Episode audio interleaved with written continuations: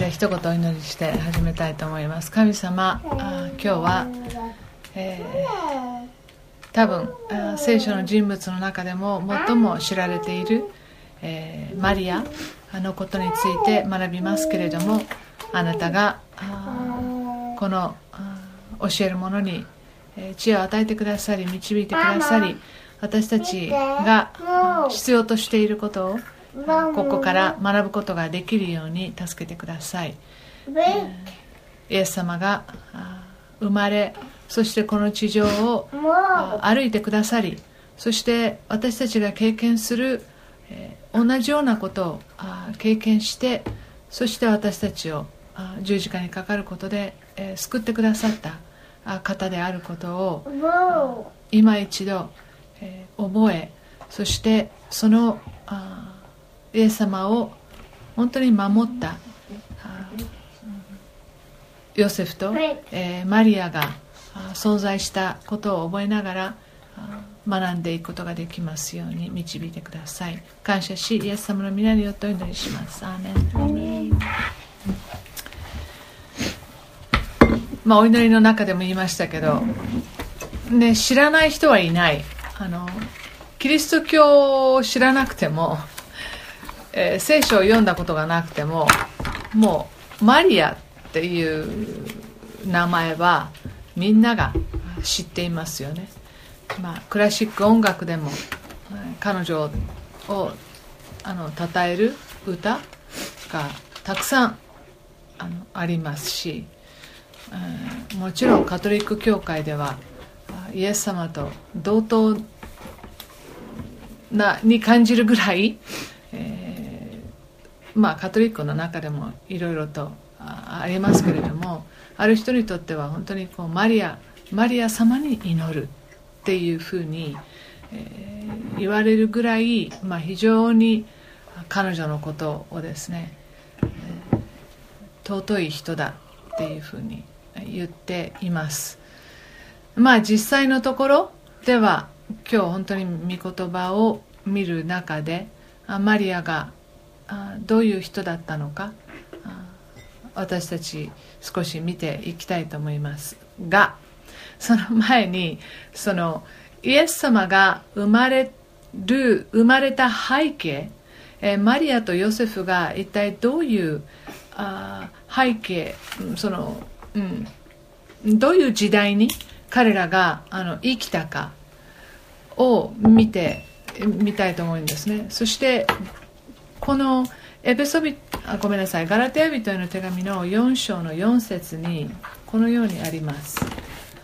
ガラテヤ人への手紙の4章の4節にガラテヤ4の4しかし定めの時が来たので神はご自分の御子を使わした。ってあるんですね。定めの時が来たので神はご自分の御子を使わした。だから、まあ、当たり前ですけれども偶然ではない、えー、この時代に、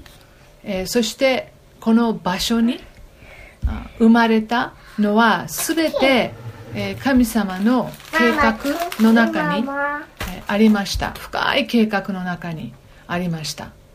あのちょっとわわ私事ですけれどその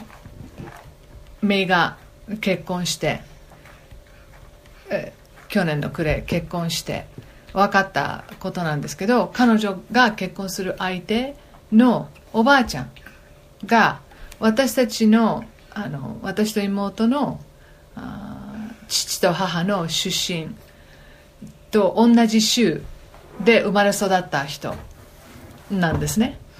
で、えー、実は私の娘たちとまたその姪たちがちょっとだけアメリカに滞在してた時に通ってた小学校にそのあの姪が結婚した相手のおばあちゃんもその学校に行ってたと。で実は私もあの主人の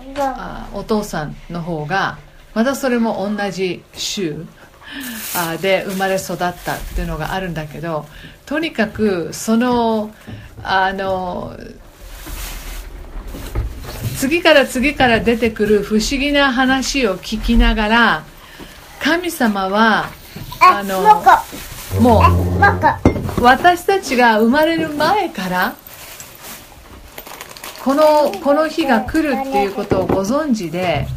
そしてこのように人々があの不思議な場所であの、ね、日本とハワイとそしてアメリカのもう一番北の一番東の、えー、ところから来た私たちが、まあ、一つのところに集まってそしてその家族になる親戚になるっていうことをあ最初から神様はご存知だったっていうことを思うと、まあ、みんなですごいねすごいねっていうことを言う繰り返しだったんですよね。ああ神様は天国から本当にそれをあのほ微笑むというかそうなんだよ。私がこれ全部計画してたんだよって非常に喜んで楽しそうに神様も思う姿をちょっと連想したんだけれどもキリストが生まれるのも定めの時だったんですよ。でその背景を言うと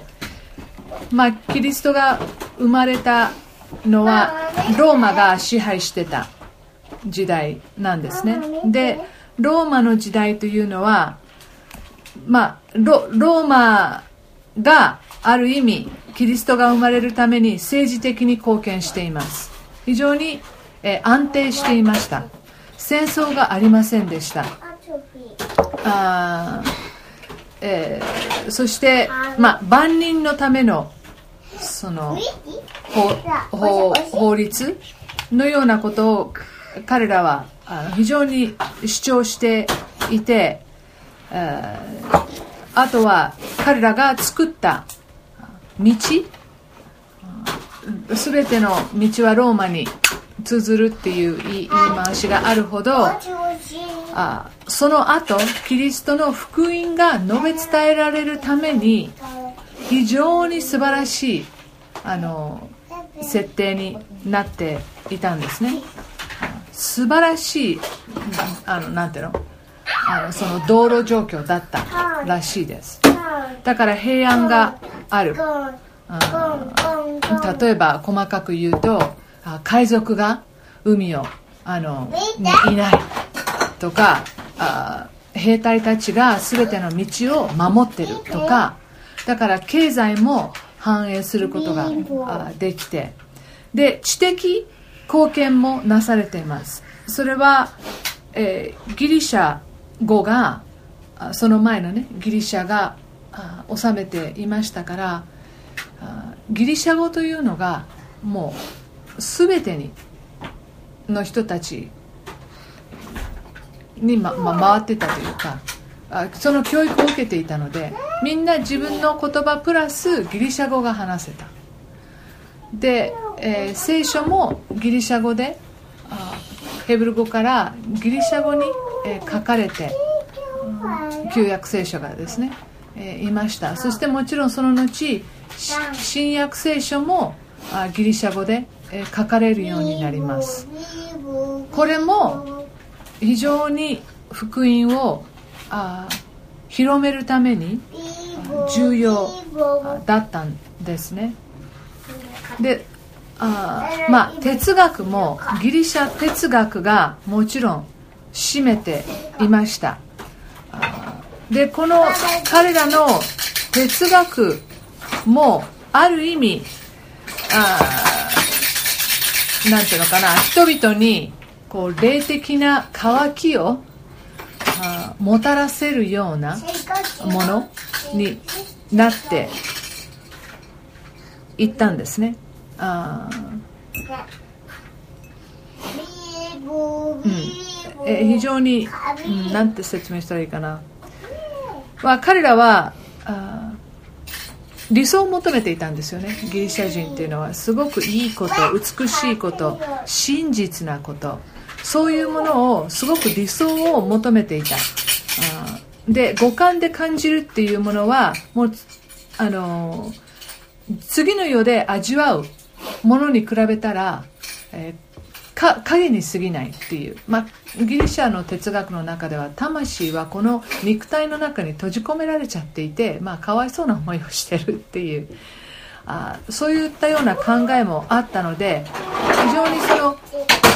何か美しいものとか真実なものとかを求めるようなそういう雰囲気がああったんですね。社会の中に。そういう哲学が教えられていました。で、えー、そういったような背景の中で他はみんなあ平和なんですよ。パレスチナ以外。パレスチナ以外、えー、平和でした。このキリストが生まれた地方は常にもうローマ帝国を悩ませていました。やっぱり独立したいっていう思いが強かったりもちろん、え一神教ですよね。一つだけの神を信じていますからユダヤ人は。このローマのもういろんな神々がいる、ね、ギリシャ神話にあるような神々を拝む文化ともちろん対立するわけですね。だから常に常に反旗を翻す人たちがパレスチナの中にいたんです。だから多くのユダヤ人も殺されて、えー、行っていました。抵抗このローマの支配に抵抗することがですねもう絶えなかったんですねでその中でも特にガリラヤ地方はそうだった。らしいです。でガリラヤ地方っていうのはねイエス様が生まれイエス様はガリラヤじゃユダヤ地方なんですけどガリラヤ地方っていうのはイエス様が育った。少年少年期青年期ですね。そして公の場に出るまで育ったところですけれども熱心なそういうあローマから独立したいというようなあ人たちがいました。だからもう十字架の刑にかかる人がいたり、えー、捕まるよりは自決するっていうような人がいたり、まあ、とにかくあそういうなんていうのかな。平和ではないあところ。だったんですね。そういう中でヨセフとかマリアは育ちます。ちょっとそれをねあの簡単ですけど背景覚えておいてください。でローマの頃今言ったみたいにイスラエルは彼らの支配下にありました。そしてローマの支配下はユダヤ人にとって決して幸せとは言えなかった。辛かった。税金も非常に高い税金。多くの税金をあの取られます。そしてやっぱりローマのそのあ支配するために行ったさまざまなことっていうのもあまあね今「沈黙」っていう映画があの今上映されていてやっぱりそれを見る人たちがもう考え込んでるってねもう最後見終わったらもう本当沈黙だったって誰か言ってたけど、まあ、そういうあむごいあ方法で人々を制圧するそういう方法も取りましたそしてこのヘロデという王様ですねあ少しユダヤ人の血が混じっているけれども生粋のユダヤ人ではない人がローマに選ばれて彼が一応治めていましたでももちろん彼が自由にできるところではない。ローマの支配下に置かれたエリアを治めている王様です。で彼自身ももうなんていうのかな。He's crazy. あの狂ってるっていうかまあいある部分ではすごいこともやるんですよ。あのあの宮宮殿じゃない宮を建てたりとか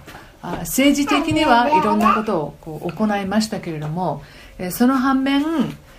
あ皆さんもご存知のように自分自分の地位が奪われるのかもしれないと思ったら平気で、えー、子供をあ殺してしまうっていうそういうところがありましたし確か、えー、自分の兄弟も殺したんじゃなかった。かな、うん、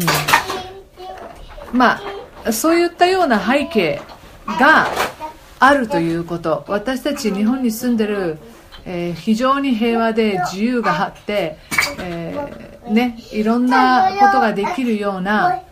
ところではないことをちょっと覚えつつあ考えていきたいと思います。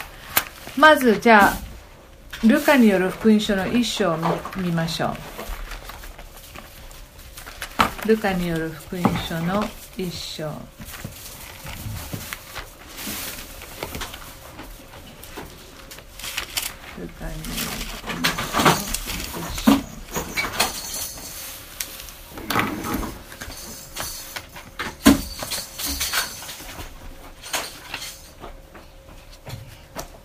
一章の、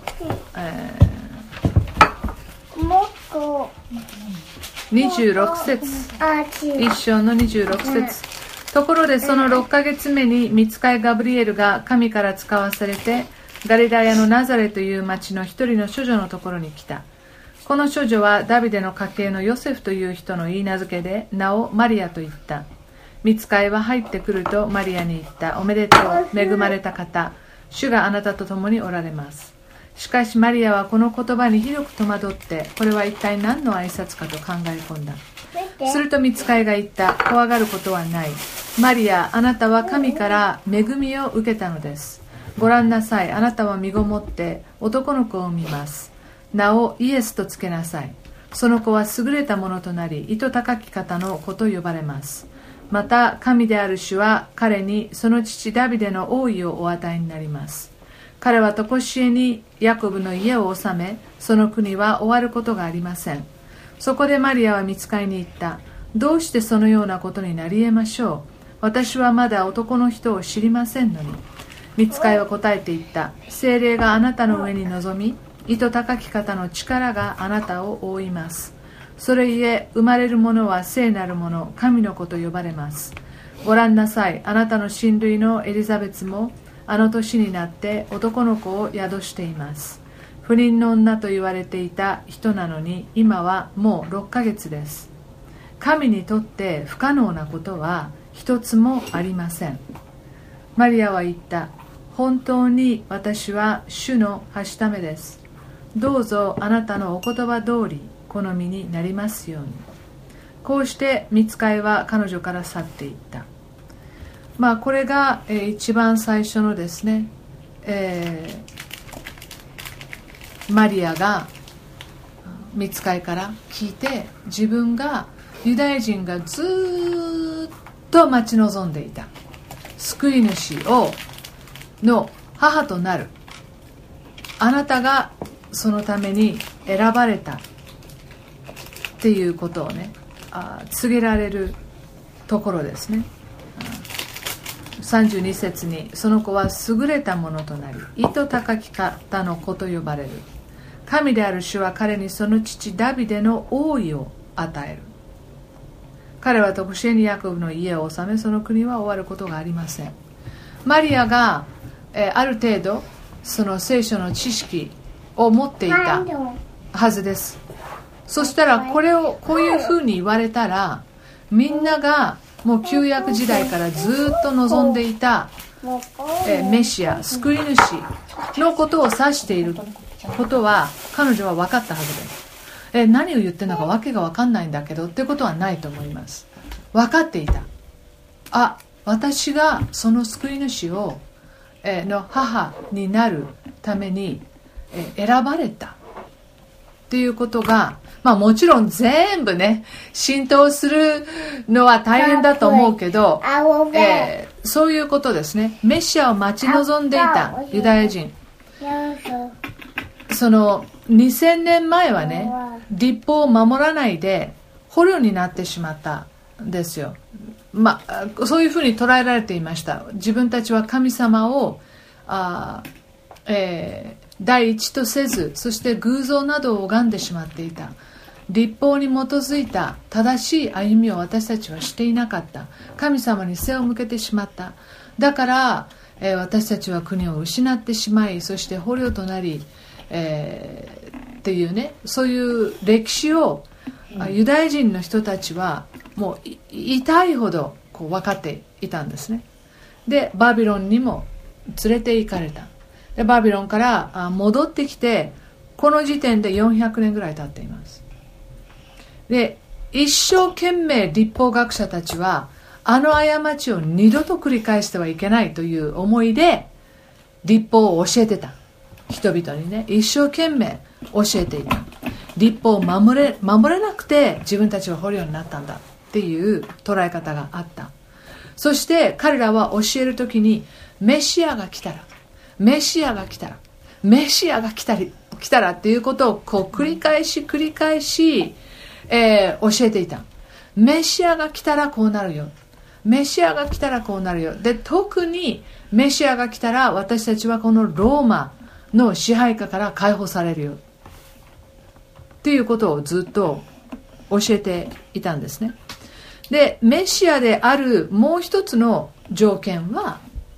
え彼が奇跡を行うということでした。盲人を癒すということ。耳が聞こえない人が聞こえるようになるということ。足の不自由な人が歩くことができるようになる。雷病人。あって言っちゃいけないんだよね。そのえー、なんて言うんだっけ。サラート。サラート。でもそれでも日本人は分かんないかもしれないけどまあ皮膚病ですよね。があ治る。癒される。あそれを癒すことができる。そのようないわゆる、まあ、預言者のようなあ人でもある。この2つのことを行ってくれる、えー、人が必ず来る。だからもう期待度は非常に高かった。ですね。100%と言っていい人ほど人々は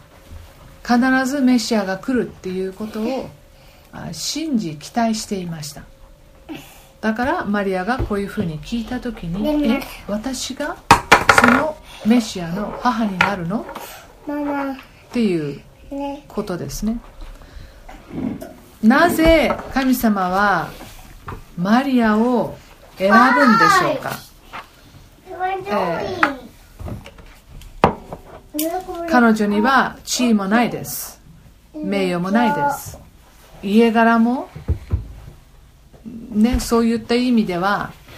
あないです。ヨセフのねあ方がダビデの家系でしたからもちろんそのダビデの家系をまあマリアもあのダビデのあのそその家系の部分もありますけれども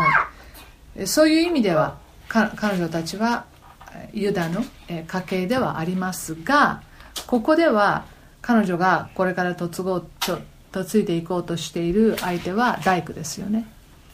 えー、彼女は特に何かあったわけではない。また彼らが、えー、神殿に行ってイエス様をその捧げる時の、えー、捧げたあ生贄に捧げたのも、鳥を2羽捧げるっていう。明らかにお金はない。ですね、えー、子羊1匹、えー、買ってそれを生贄にすることもできないほどあ彼らはあお金はなかったですね、えー、あ底辺っていうかねあにいるあ人たちでした。何ら社会的に認められているっていうようなものはありませんでした。だからパリサイ人から教えられたメシアが来ると思うようないろんなみんなほらことを考えるじゃない。ああじゃあこうかなとかああかなって。もうその話の中に一切当てはまらないだと思います。でも神様にとってはそういったような要素は邪魔になるわけですよね。そこに人は目を向けてしまいますから。だから一切そういったようなものは神様がやっぱり、えー、邪魔になるようなものを、えー、取り払う取り払うというかそういうマリアとヨセフはそういったようなために神様にとっては選ばれたですねマリアやヨセフにとってあまあ特にこのマリアにとってこのメッセージはあんまりウェルカムではないはずです。本来ならねもうこれをじゃあ次に言い名付けに言わなければいけないわけですよねヨセフに言わなければいけない親に言わなければいけないで誰が信じますかってことでしょ？あの私だって娘たちがこんなこと言ったらどどうちょっと頭おかしくなったのってあの言ったかもしれないですよね、えー、もうマリアにとって唯一彼女の言葉を本当に心から喜んで受け入れたのがこの後ね彼女がエリザベツ前回エリザベツのことを学びましたけどエリザベツは分かってくれた。100%信じて、えー、そして彼女を受け入れた。ヨセフだって悩んだわけでしょ？信じてくれなかったわけでしょ？最初にね彼女はそれを言った時に彼は悩んだだから彼らのあの最初の会話で別れ際には彼はもう黙って帰っちゃってもうマリアは一人ぼっちになっちゃったわけですよね。そういったようなものを彼女は、えー、ずっと抱えていかなければいけなかった。ヨセフは別れようと考える。しかしもうあの彼の優しいところは、まあ、公にはしないでおこうもう本当にごくごく一部の人たちだけの中で、えー、家族だけでもう黙って誰にも知らだから彼はマリアが他の人との間に子供を宿したと思っているけれども、えー、まあ内々に、うん、しておこうと思ったわけですよね。ところが今度はヨセフも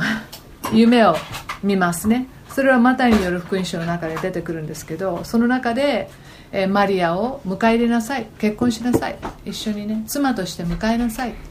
で彼女の、えー、には、え、救い主が宿っている。っていうことを彼は夢の中で示されてまたこれもヨセフは受け入れますね、うん、で、えーすごくそういったようなところの彼らの姿勢がうんすごいなと思いますね。私もこの準備をしてていやマリアマリアすごすぎるなってこう私も模範にできないなと思うぐらいこの彼女が受け止めたものってやっぱりすごいなと思いますよね。だからもちろん私たちは彼女と同じような事件次元でえー、こういうふうにね、まあ私たちにこんなことは起きないですし、あもう、でも私たちがそこから学べるものは、ああります。で、今、彼女は最も栄誉を受けている人ですよね。ヨセフもそうですよね。もうキリスト教会が、もう全部がプロテスタントであろうがロシア正教であろうがギリシャ正教であろうがカトリックであろうがもうみんな彼女のことをものすごい人物だというふうにあ尊い人だというふうに称えるわけですよね。まあ最も栄誉を受ける人には犠牲が伴うことが多い私たちはあのいろんなドキュメンタリー見るときにどういうドキュメンタリーに感動します？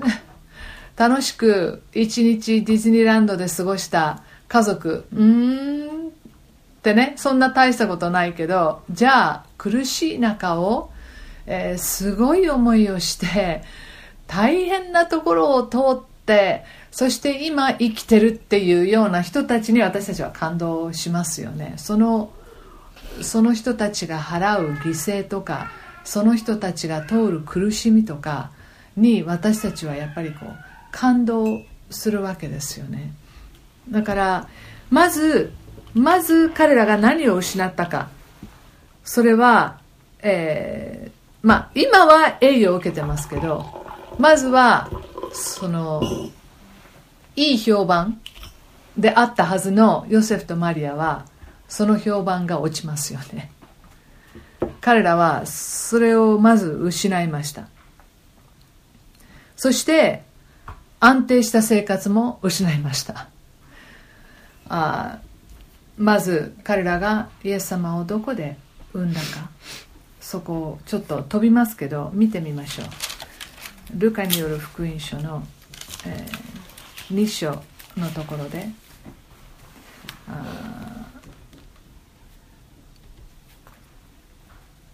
一章あ2章の一節。その頃全世界の住民登録をせよという勅令が皇帝アウグストから出た。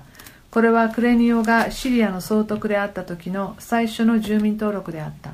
それで人々は皆登録のためにそれぞれ自分の町に向かっていった。ヨセフもガリラヤの町ナザレからユダヤのベツレヘムというダビデの町へ登っていった。彼はダビデの家系であり血筋でもあったので名門になっているイーナ漬けの妻マリアも一緒に登録するためであった。ところが彼らがそこにいる間にマリアは月が満ちて男子の遺語を産んだ。それで布にくるんで貝羽桶に寝かせた。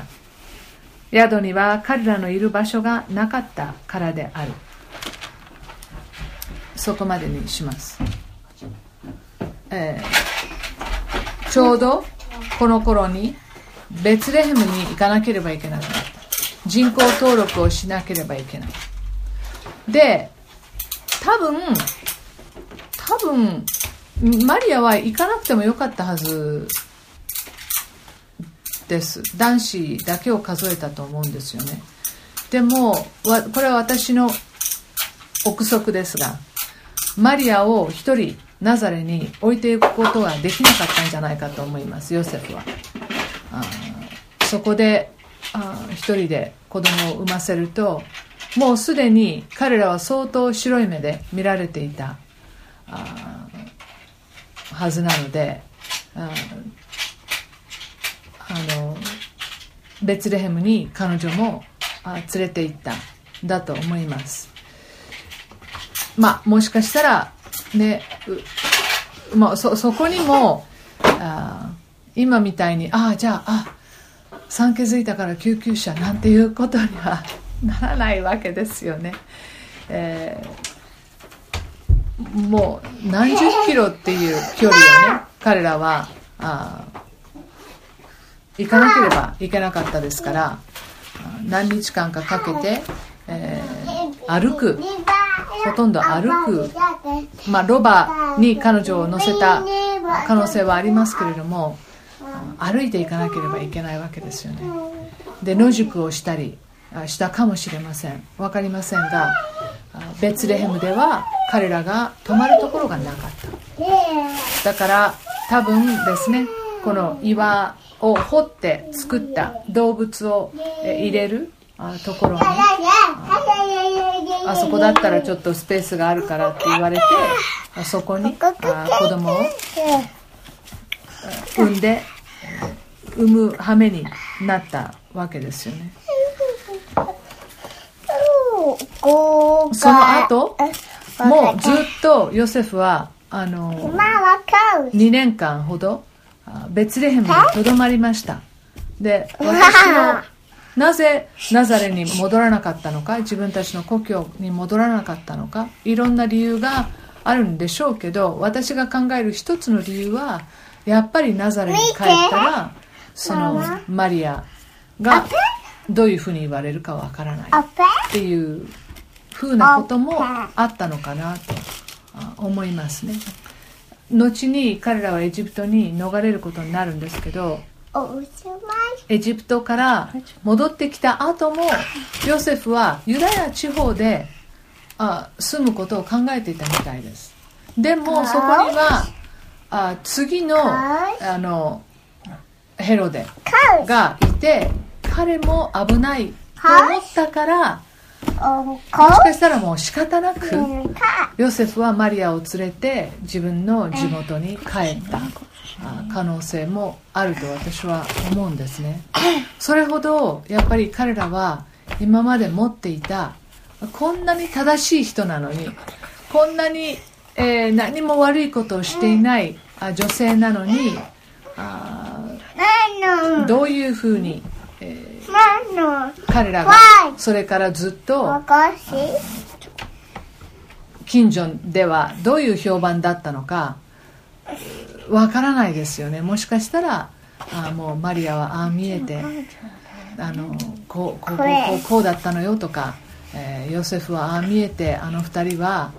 ね、結婚する前からできてたのよとかもうどういうふうなことを言われたかちょっとわわからないですよね。えーでもそういったようなことを言った人はあいてもおかしくないと思いますね。えー住むところも保証されない。安定した生活が保証されなかった、えーまた自分の子供のことが関係していて、えー大勢の幼子たちが死んでしまったっていう現実も彼らは受け入れなければいけなかったですよね。ヘロデが後にその博士たちが来た時に、えー黙って帰ってしまってあ自分のあその王座をの危険を感じてそういう幼子たちを殺してしまう。それはヨセフやマリアにとって辛い経験あだったはずですね。普通の親子の関係も持ってたでしょうか？違いますよね。やっぱりイエス様は違っていましたよね。でそこでもうずっとマリアはそこで葛藤を覚えますよね、えー愛しているんですよ。息子を愛しているんだけれども時々彼が言ってることがわからない何を言ってるんだろうこの子は。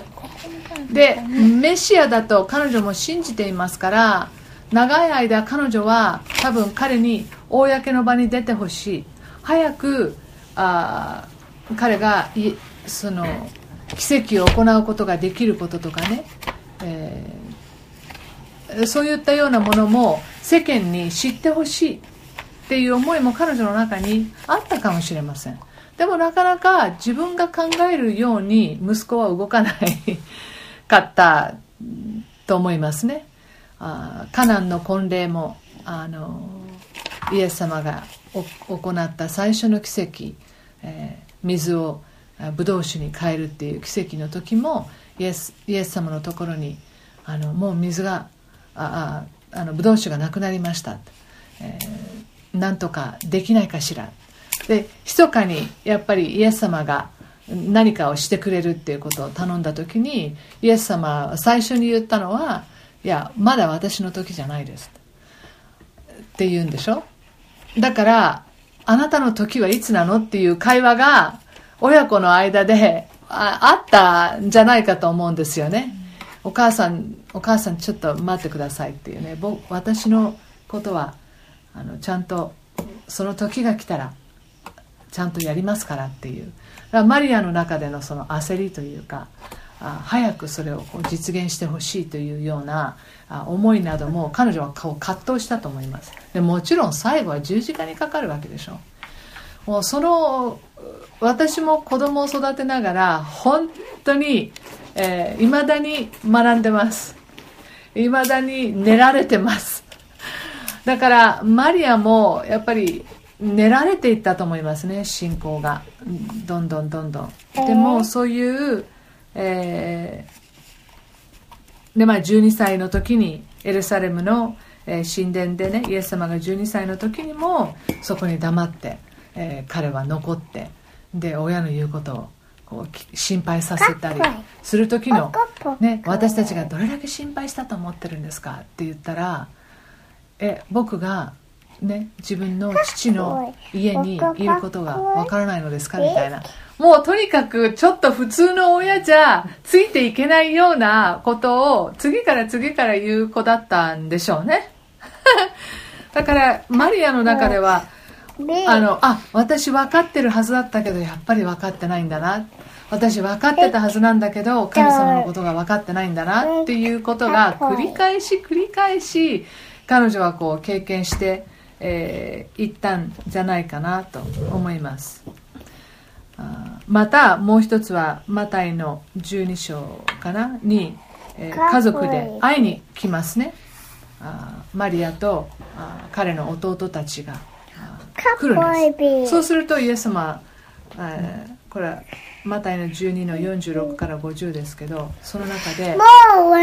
私の家族っていうのはあ神様の御心を行う人たちです。こういうふうにこう言うんですよね。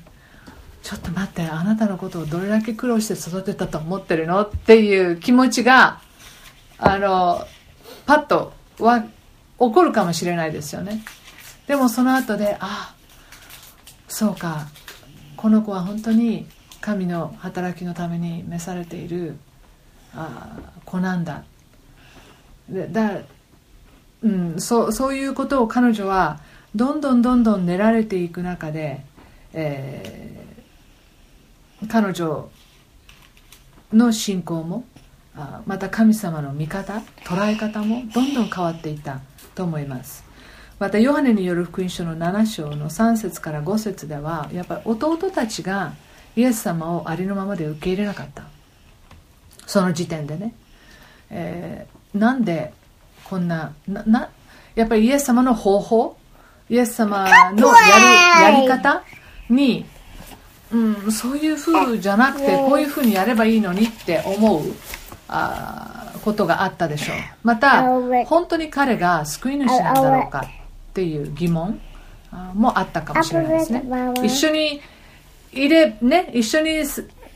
暮らしたらあのものほどやっぱりその人のことを分かってるつもり？だから余計にあそういったようなぎくしゃくした関係になってしまう。でもちろん彼女の、えー、実家があるナザレ。ルカによる福音書の4章の16節から30節を見るとナザレの人たちも彼を受け入れなかった。イエス様を受け入れなかった。ですね。だからそういったようなことをあそして最終的にものすごいあ死に方をする、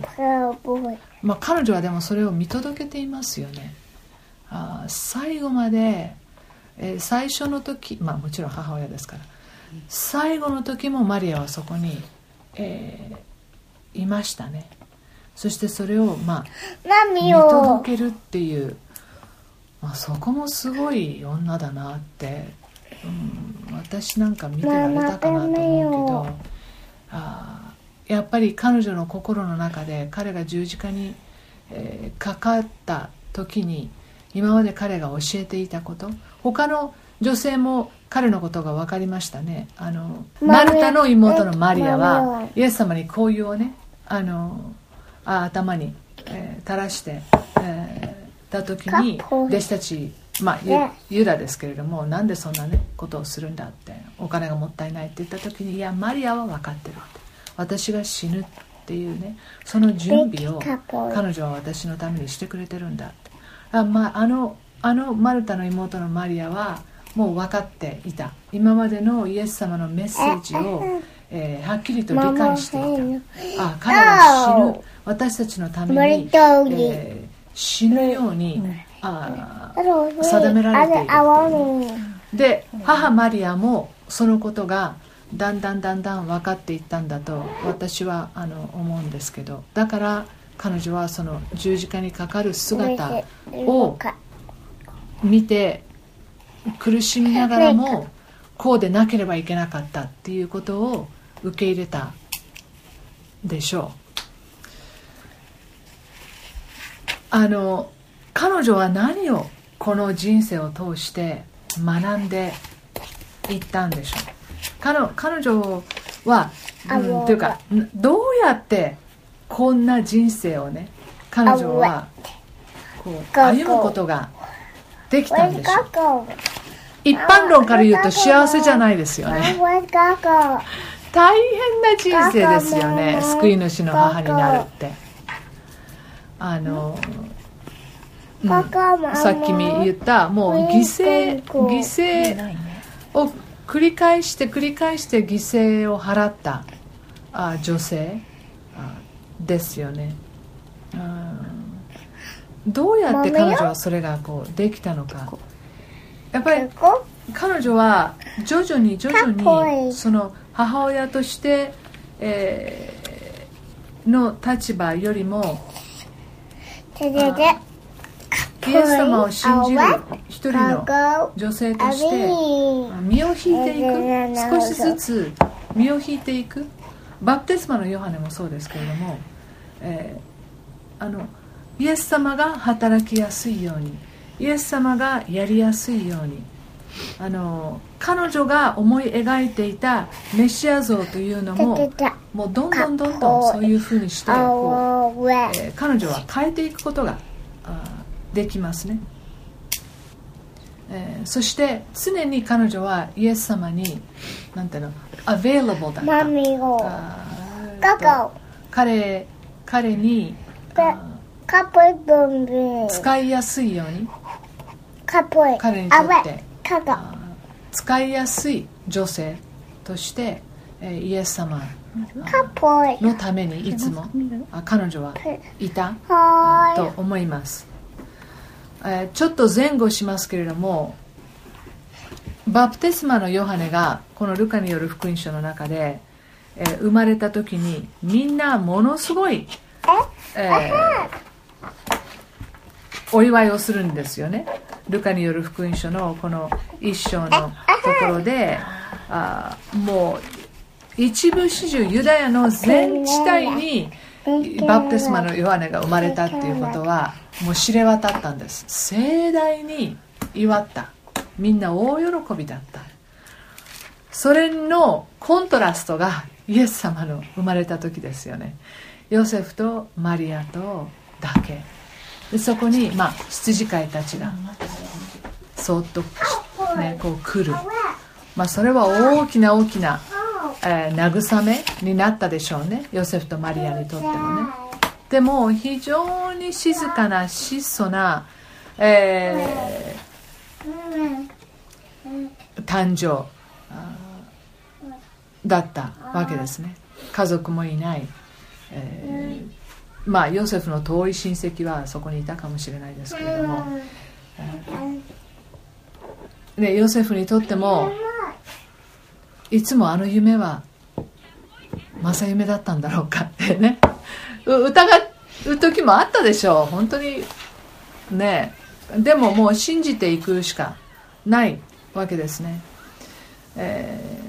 こんな屈辱的な状況で生まれたキリストです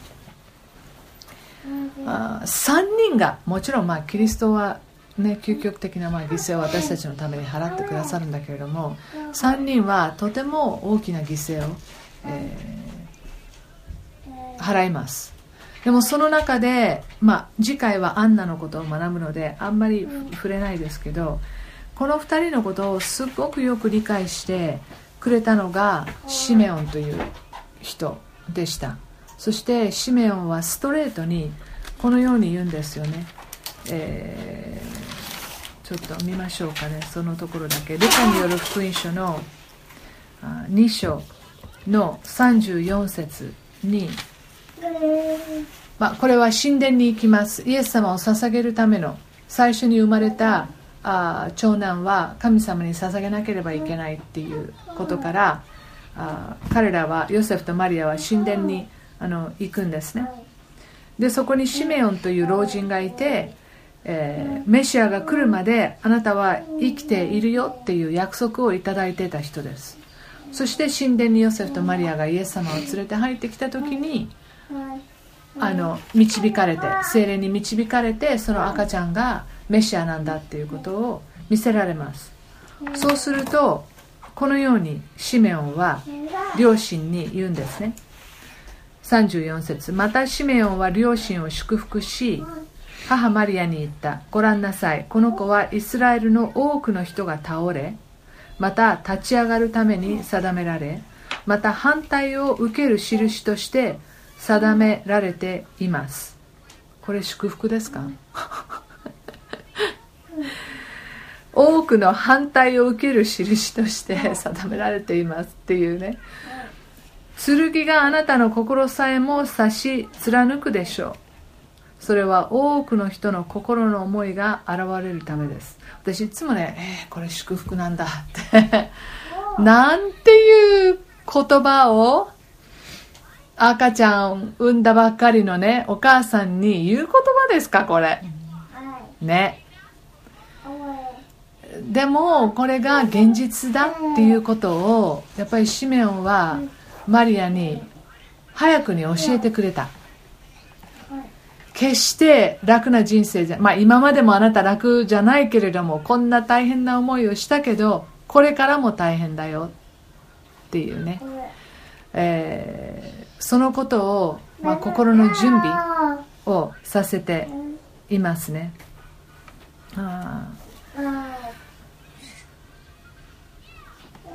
であのどういう人を神様がやっぱり選ぶか。やはりへりくだった人ですね。へりくだった人。ヨセフもマリアも自分たちが神様から要求されたものを、え、へりくだって受け入れています。やっぱり一番すごいのはエリザベスが言っていますが、えー、マリアがエリザベスのところ行った時に一章一章の42節のところ42と43にあなたは女の中の祝福された方あなたの体の身も祝福されています。だから皆さん忘れないでください。祝福なんですよ。これが祝福なんですね。ということはもう上辺の私たちが考えてる今ハッピーだったらいいやっていうことじゃない。そんなんじゃ本当の深い意味での私たち味わうことができない。まあこのバイブルスタディに来てるメンバーの中でも相当通ってきてる。あなたとかあなたとか、え、いますがもうここまでかここまでかっていうね。でも練られて練られて練られて練られてその中でやっぱり神様はそれを耐えることができる。またあやっぱり期待されてるんですよ。あなたたちにね。証になる期待があるからこそそういう神様があ受けられる。で彼女がエリザベスが言った中でこれが私の中ではマリアを一言で言うワンフレーズで表すならここです。45節の。主によって語られたことは必ず実現すると信じきった人はなんと幸いなことでしょう。主によって語られたことは必ず実現すると信じきった人はなんと幸いでしょう。マリアは言いました。ね全部は分かりませんけれども私は38節主のはしためです。はしためって何ですか？召使いとか、そういうことですよね。サーバントですと。私は使えます。あなたに使えますという姿勢がここで出てる。お言葉通り好みになりますように。神様私はあなたが私に与える計画あなたが私に語られる言葉を私は受け止めてそしてあなたに仕えていきます。そういう姿勢があったからマリアが選ばれた。簡単に言うなら私多分それそこなんだと思います。そこなんだと思いますだから私たちにとって最も重要なのはそのへりくだって神様私はあなたが私に求められている事柄を受け止めます。受け止めてあなたに仕えていきます。そしてあなたの言葉を私は信じていきます。で私たちはこれをもっと、ええー、拡大解釈することができます。神様の御言葉聖書を私は信じていきます。私も最近そこでちょっとちょっとですけどやっぱり試されました。あのああの久しぶりにちょっとこう試されることがあって。あのあ私は今までもこのことを祈ってきたけれども集中して祈っていかなきゃいけないな。で自分の思い通りに果たしてならないかもしれない。または思っている通りになるまでにあ紆余曲折あるんだっていうことがこう分かってあの本当に神様に改めて私は神様、えー、思い煩うことはあなたが喜ぶことではない。今ちょっと胃が痛くなってるけれどもあ私が思い煩うことはあなたの御心ではない。そうではなく、えー、感謝して全ての私の願いをあなたの前に捧げますと。あなたは私に平安を約束してくださっている。ピリピ書のね4章の4節ですよね。あごめんなさい、えー、7と8です、えー、の箇所、まあ、有名なところですよね。何事も思い煩わないで、えー、感謝して、あなた方の思い願いを神様に祈りなさいっていう。そうすれば神様の平安があ計り知れない人間の思いでは計り知ることができないような平安があなたに与えられますっていう。箇所があの私の中で与えられたというかあの思いをめぐってそうだ私はこのことをもっともっと真剣に祈るためにそして委ねていくために、えー、今少し試されているんだっていうことをあの思いました。だからマリアはそこを本当に生涯を通して試され続けながらもこの言葉は彼女の中で常にテーマだったと思うんですよ。最初に言えたこの言葉が常に常にイエス様からいろんなチャレンジがあ息子でありながら救い主であるイエス様からのチャレンジがね常に彼女にこう来るたびにこれを受け入れます。これを受け入れます。悪いことを受け入れた皆さん勘違いしないでね何でも受け入れますじゃないですよ。神様からのプラン。神様からのこの課題。を受け入れるっていうことですからね。何でもかんでもっていうことじゃない。でも神様から与えられた課題宿題、えー、チャレンジ。私は受け入れます。そして彼女はそれを、えー、へりくだった姿勢があったからこそ私はあなたのはしためですと。あなたに仕えていく身ですっていうことを、えー、言うことがあのできた。だと思います。本当にあの私たち自分とマリアを比べるようなことをするとあの落ち込んでいきますから。それはしないで。でもマリアの姿勢は私たち全ての人がこのフレーズ「えー、主よ私はあなたのはしためです」あなたが私に対しておっしゃっていることが本当にその通りになりますようにもう信じていく信頼していく委ねていくっていう姿勢は私たち、え、学ぶことができると思うので、え、そのことを、まあ、見習ってい、えー、きたいと思います。一言お祈りして、終わりましょう神様本当にマリアの人生私たちに模範になる女性であることを覚えます。ただただ私たちがマリアを崇めるような姿勢をあなたは願っておられるのではなく、マリアにも弱さがあり彼女にも戸惑いがあり悩みがあった。けれども彼女の本当にあなたに信頼しそしてあなたに仕えていこうとする、えー、どんな直面にあたってもそのように受け止めていくあ姿勢をああなたはあ私たちにも望んでおられることを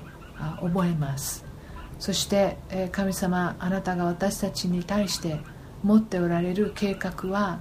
今どんなに辛いことがあろうとあなたは私たちをいつも恵もうと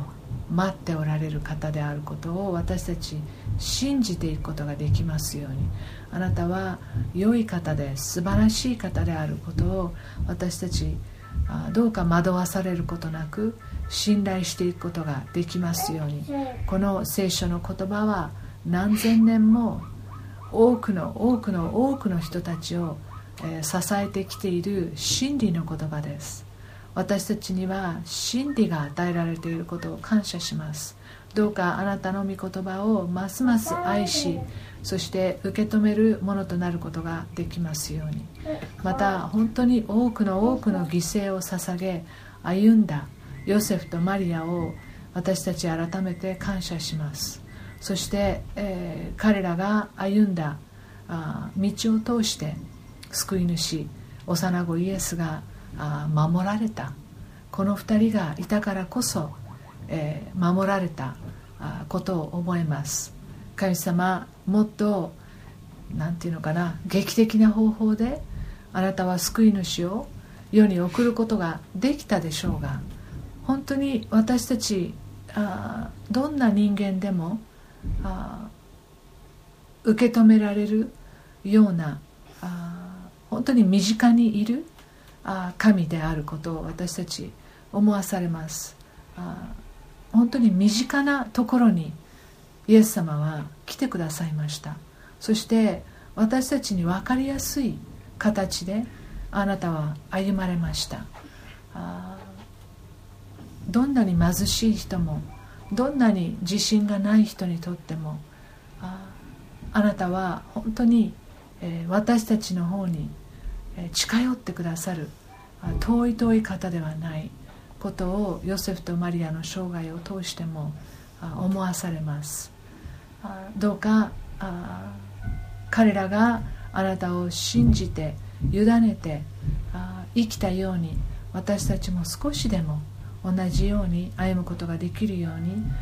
助けてください。イエス様の皆によって、えー、お祈りします。アーメン。